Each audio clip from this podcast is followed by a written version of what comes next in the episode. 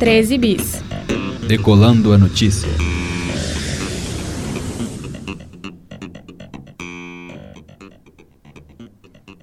Atenção, senhores passageiros. Aqui quem fala é a comandante Stephanie Oliveira e junto com o copiloto Rafael Coutinho, daremos início ao nosso boletim matinal. Hoje é quarta-feira, 9 de outubro, e o céu em Belo Horizonte é nublado, com previsão de chuva. A temperatura aqui no alto do coração eucarístico é de 22 graus. Agora são 9 horas e 36 minutos e vamos aos principais destaques da edição. Morre aos 95 anos o cardeal Dom Serafim Fernandes de Araújo. Manifestantes invadem parlamento no Equador. Vazamento de óleo nas águas do Nordeste já é o maior em extensão no Brasil. Reforma da Previdência intensifica a corrida pela aposentadoria. Morreu nesta terça-feira em Belo Horizonte, aos 95 anos, Dom Serafim Fernandes de Araújo, a ser bispo emérito da Arquidiocese da capital mineira. O repórter Davi Vieira nos traz mais informações. Bom dia, Stefan. A causa da morte foi por complicações após pneumonia. Segundo pessoas próximas ao religioso, ele passou o último final de semana internado em estado grave. Dom Serafim foi grão-chanceler e o segundo reitor da Pontifícia Universidade Católica de Minas Gerais entre 1960 e 1981. Uma de suas realizações foi a criação do curso de comunicação social, em 1972. O velório do cardeal teve início nessa noite de terça-feira na paróquia Nossa Senhora da Boa Viagem, por volta de 7 horas da noite. O arcebispo será velado por dois dias e o sepultamento acontecerá amanhã no final da tarde. Que país é esse? O presidente Bolsonaro sancionou nesta terça-feira dois projetos que alteram a Lei Maria da Penha. A medida deve ampliar a proteção de mulheres vítimas de violência doméstica. Luísa Moura embarca no 13 Bis com mais informações. Bom dia, Luísa. Bom dia, Rafael. Bom dia, ouvintes. O presidente Bolsonaro sancionou nesta terça-feira dois projetos que alteram a Lei Maria da Penha. A medida deve ampliar a proteção de mulheres vítimas de violência doméstica. Um dos projetos de lei determina o recolhimento da arma do agressor em até 48 horas depois que a ocorrência de violência doméstica chegar à Justiça. O projeto foi apresentado pelo deputado Alexandre Molon, do PSB do Rio, em 2016. O outro projeto sancionado pelo presidente é que as mulheres vítimas deste tipo de violência possuam prioridade para matricular os seus dependentes em uma instituição de educação pública mais próxima ao seu domicílio. O texto também prevê que, mesmo que as turmas daquele colégio ou creche estiverem lotadas, o Estado deverá criar uma vaga adicional para receber a criança ou adolescente. Esse trecho do projeto foi apresentado pela deputada Flávia Arruda, do PL do Distrito Federal, substituindo o projeto inicial apresentado em 2017 pela deputada Giovânia de Sá, do PSDB de São Paulo. Caixa Rápido. Reforma da Previdência gera corrida por ap aposentadorias e INSS nega mais da metade dos pedidos. Tábada, conta pra gente como está essa situação. Bom dia, Stephanie. O medo de ser prejudicado pela reforma da Previdência tem feito muitos brasileiros correrem às agências do INSS em busca do direito à aposentadoria. Porém, a maioria ainda não possui o direito ao benefício e tem seus pedidos negados pela entidade. Dados do INSS mostram que, em 2019, até o dia 25 de setembro, cerca de 55,8% dos pedidos de aposentadoria foram recusados. Segundo o presidente do INSS, Renato Vieira, há um fluxo maior de pedidos de pessoas que não têm direito e por isso esses acabam sendo indeferidos. Ele afirma que há casos de pessoas que sabem que não têm direito e pedem achando que o INSS vai conceder mesmo assim, ou fazem o pedido sem sequer saber se têm o direito. Vieira ressalta ainda que quem tiver direito a se aposentar antes da PEC da reforma da Previdência entrar em vigor terá mantida a concessão da aposentadoria. Já para quem se aposentará após, serão aplicadas as regras novas. Ele recomenda aos segurados entrar na plataforma Meu INSS e fazer o simulador de aposentadoria. Na plataforma, o trabalhador pode conferir se já tem o direito e quanto será o valor da aposentadoria. Selva de Pedra. O Museu de Arte da Pampulha será interditado a partir de novembro para restauração. Acompanhe os detalhes com a repórter Clarice Pinheiro. Olá, Rafael. Olá, ouvintes. O museu ficará fechado por dois anos e a obra custará em torno de 7 milhões de reais. Um dos pontos questionados no momento refere-se ao destino do acervo. Na última terça-feira, aconteceu uma audiência pública na Câmara Municipal sobre o assunto. Na ocasião, foi questionado onde as 1.600 obras que compõem o acervo serão acondicionadas durante o período de restauração. A Fundação Municipal de Cultura esclareceu que o museu tem quatro tipos de acervo: histórico, bibliográfico, documental e artístico. Os dois primeiros serão realocados no Museu Casa Kubitschek e estarão à disposição da população para consulta e pesquisa. Para o acervo documental e artístico, os administradores do museu afirmaram que estão contratando serviços de translado especializado para local com condições museológicas adequadas. Ajudante de professor de colégio tradicional em BH é suspeito de estuprar aluno de 3 anos. O colégio realizou uma reunião na segunda-feira para discutir o ocorrido. Isadora, nos conte mais sobre esse acontecimento. A Polícia Civil investiga uma suspeita de estupro a um menino de 3 anos dentro do Colégio Magno Agostiniano, na unidade Cidade Nova, na região nordeste de Belo Horizonte. De acordo com o boletim de ocorrência da Polícia Civil, o documento foi registrado na última quarta-feira, mas o abuso sexual teria ocorrido no dia 28 de setembro.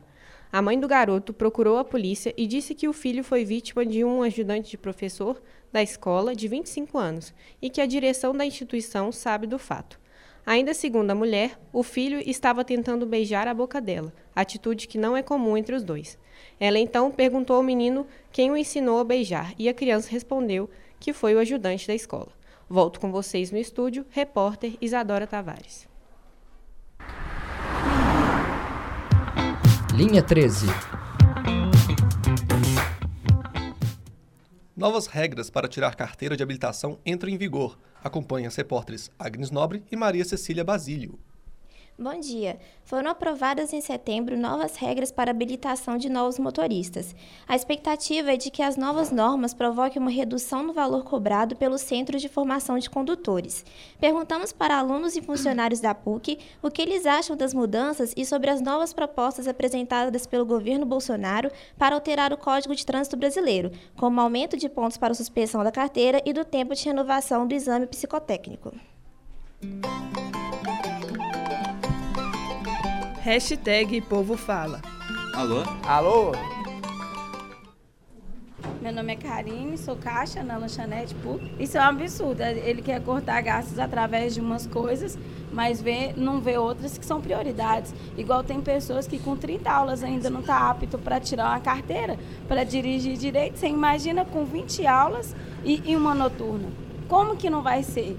É, Vitor, curso de jornalismo, segundo período. Ah, eu acho uma opinião boa isso daí. Porque, por exemplo, tá certo que as pessoas cometem infração, mas eu acho que 20 pontos é muito pouco, né? 40 pontos é mais suave pra.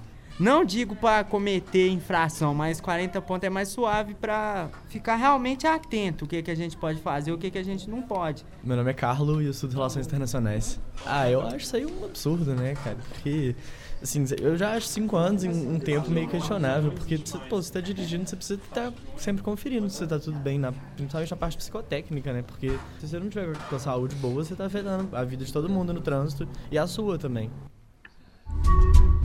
O ambiente entre nós. Manchas de petróleo vêm poluindo o Nordeste brasileiro há um mês. As autoridades do país não sabem quem ou que causou o desastre ambiental, nem a origem do óleo. Fernando Ineco nos conta mais detalhes sobre o assunto. Bom dia, Stephanie. O IBAMA soltou uma nota ontem que apontava que são 62 municípios e 138 praias atingidas. A principal hipótese é que um navio estrangeiro tenha descartado de forma irregular o óleo ou que tenha ocorrido vazamento. Segundo o ministro do Meio Ambiente, Ricardo Salles, mais de 100 toneladas de borra de petróleo foram encontradas no litoral do Nordeste desde o início de setembro. Segundo a Administração Estadual do Meio Ambiente de Pernambuco, essa é a maior concentração da substância encontrada nos novos estados nordestinos afetados pelo derramamento de petróleo. 13 Mundos crise política no Equador segue movimentando o cenário do país sul-americano. O repórter Arthur de Viveiros chega agora ao 13 Bis com mais informações. Olá, Arthur. O que você nos conta de novo? Olá, Rafael, Stephanie e amigos ouvintes. Pois é, como vocês já adiantaram aí, a situação no Equador está tensa. Ontem, manifestantes civis invadiram o prédio da Assembleia Nacional do Equador, localizado em Quito, capital do país. O grupo entrou no parlamento empunhando bandeiras e entoando palavras de ordem. A invasão foi contida por policiais que entraram em confronto com o grupo e retiraram os manifestantes do prédio. Mesmo assim, a ação teve repercussões. Horas depois de contida a manifestação, o presidente equatoriano Lênin Moreno decretou toque de recolher ao redor de prédios públicos das 8 horas da noite até as 5 da manhã no horário local. O governo explicou em comunicado que a medida vai restringir a circulação perto de sedes de organizações do Estado e de outras localidades definidas pelo Comando Conjunto das Forças Armadas. A determinação não vale para prestadores de serviços públicos, como policiais, militares, jornalistas, integrantes de missões diplomáticas e equipes médicas de socorro e sanitárias. Só para lembrarmos um pouco mais da situação do país. A onda de protestos começou na última semana, quando o preço dos combustíveis disparou e registrou um aumento de 123% por conta do fim do subsídio decretado pelo governo. A medida atende a um acordo assinado com o FMI para concessão de um empréstimo de cerca de 4 bilhões de dólares. Na noite desta última segunda-feira, Lene Moreno também transferiu a sede administrativa do governo de Quito, que está tomada por barreiras policiais, para Guayaquil, maior cidade equatoriana, que não apresentou protesto de proporção semelhante a Quito. Por fim, uma greve geral está programada para hoje, quarta-feira, no Equador. Para os próximos dias, ainda não há perspectivas de alívio das tensões no país. Meninos, este é um panorama do que está acontecendo no Equador. A situação é das mais complicadas, hein? Volto com vocês no estúdio. Hashtag Povo Fala. Alô? Alô? Sínodo da Amazônia. Entenda a importância do debate convocado pelo Papa. Acompanhe os repórteres Brian Gonçalves e Fernanda Dias. Desde o último domingo, a Igreja Católica realiza o Sínodo da Amazônia. A reunião de líderes católicos discute a situação da Igreja na região amazônica e questões ligadas ao meio ambiente e aos povos indígenas. Temas polêmicos como a permissão para que homens casados sejam sacerdotes e para que mulheres possam comandar cerimônias religiosas serão debatidos. O Papa Francisco, desde o início do seu pontificado, está muito preocupado, interessado com as questões da ecologia, da sustentabilidade, da educação por um mundo melhor, de uma economia sustentável. Além de tratar de temas sobre a evangelização, a presença da igreja na Amazônia, mas também causas que interessam o mundo inteiro, como a questão ecológica, a questão da sobrevivência do planeta é Frei Antônio Pinheiro, professor de História do Cristianismo da PUC Minas. No caso do Sínodo da Amazônia, a preocupação da igreja é em relação à igreja presente na Amazônia e também as situações que estão ali em torno. Então é um, um momento muito importante, é um, um, um instrumento muito válido e muito importante para todos nós cristãos católicos e com toda certeza a gente apoia o Papa na, na postura, na posição dele. É, é um, uma coisa muito importante, eu acho que vai ser muito proveitoso para todo o povo. Rafael Alves Oliveira, Teologia. 13 volts. A tão esperada premiação do Nobel vem acontecendo desde a última segunda-feira. Na cidade de Oslo, na Noruega, a repórter Estela Cambraia tem mais informações. Bom dia a todos. É isso mesmo. A cerimônia já premiou três categorias e vai seguir até a próxima segunda com uma enorme cobertura, tanto em redes sociais como na televisão. Já foi premiado o trio William Kaelin, Greg Semenza e Peter Radcliffe pelo Nobel de Medicina, que descobriram como as células detectam e se adaptam à disponibilidade de oxigênio. Os ganhadores do prêmio de física foram James Peebles, Michael Mayer e Didier Queloz, por descobrirem o, prêmio, o primeiro planeta orbitando uma estrela similar ao Sol. Os vencedores do Nobel de Química foram Akira Yoshino, Michael Stanley e John Goodenough, pelo desenvolvimento das baterias de íons de lítio. Os prêmios de literatura, economia e da paz serão anunciados respectivamente na próxima quinta, sexta e segunda.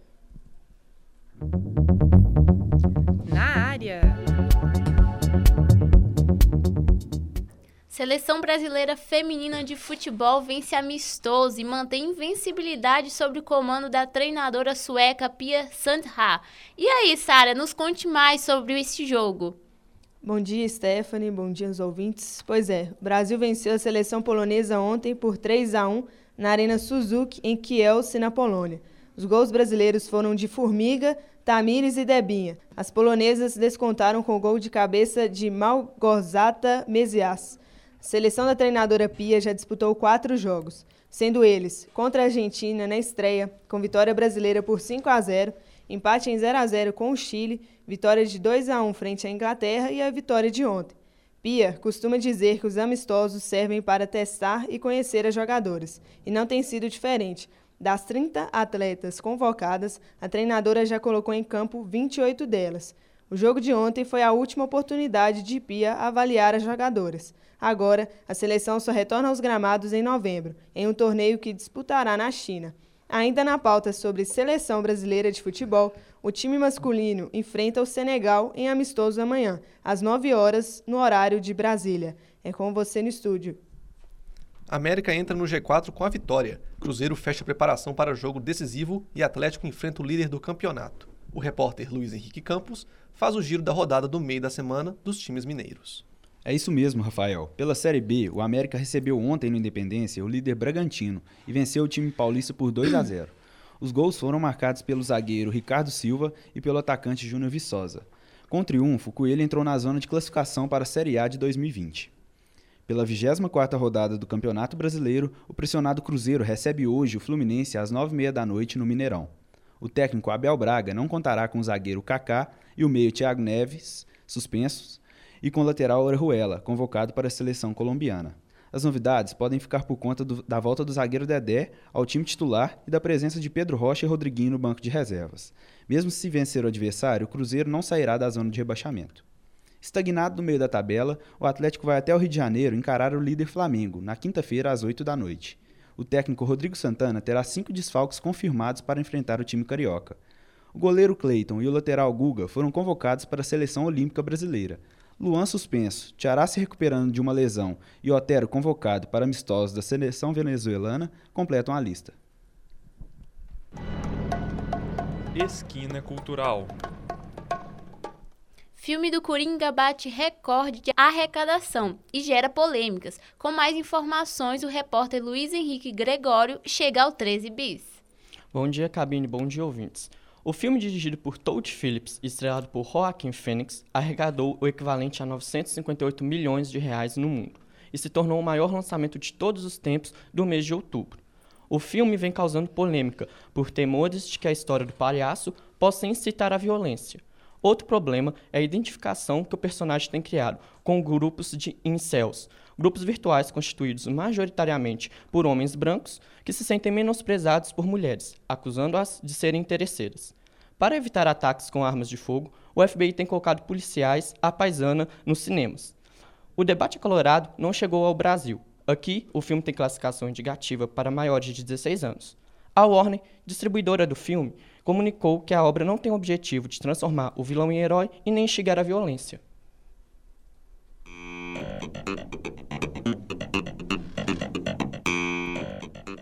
Senhores passageiros, obrigado pela companhia. Essa edição do 13 Bis fica por aqui. Esse boletim é uma realização dos alunos do curso de jornalismo da PUC Minas. A produção foi de Liz Guimarães e Marina Menta. A edição de Jéssica Maiara e Matheus Ribeiro. A técnica foi de Alan Casas, Clara Costa, Estevam Neto e Pedro Emanuel. A supervisão é da professora Yara Franco. Esperamos vocês na próxima viagem.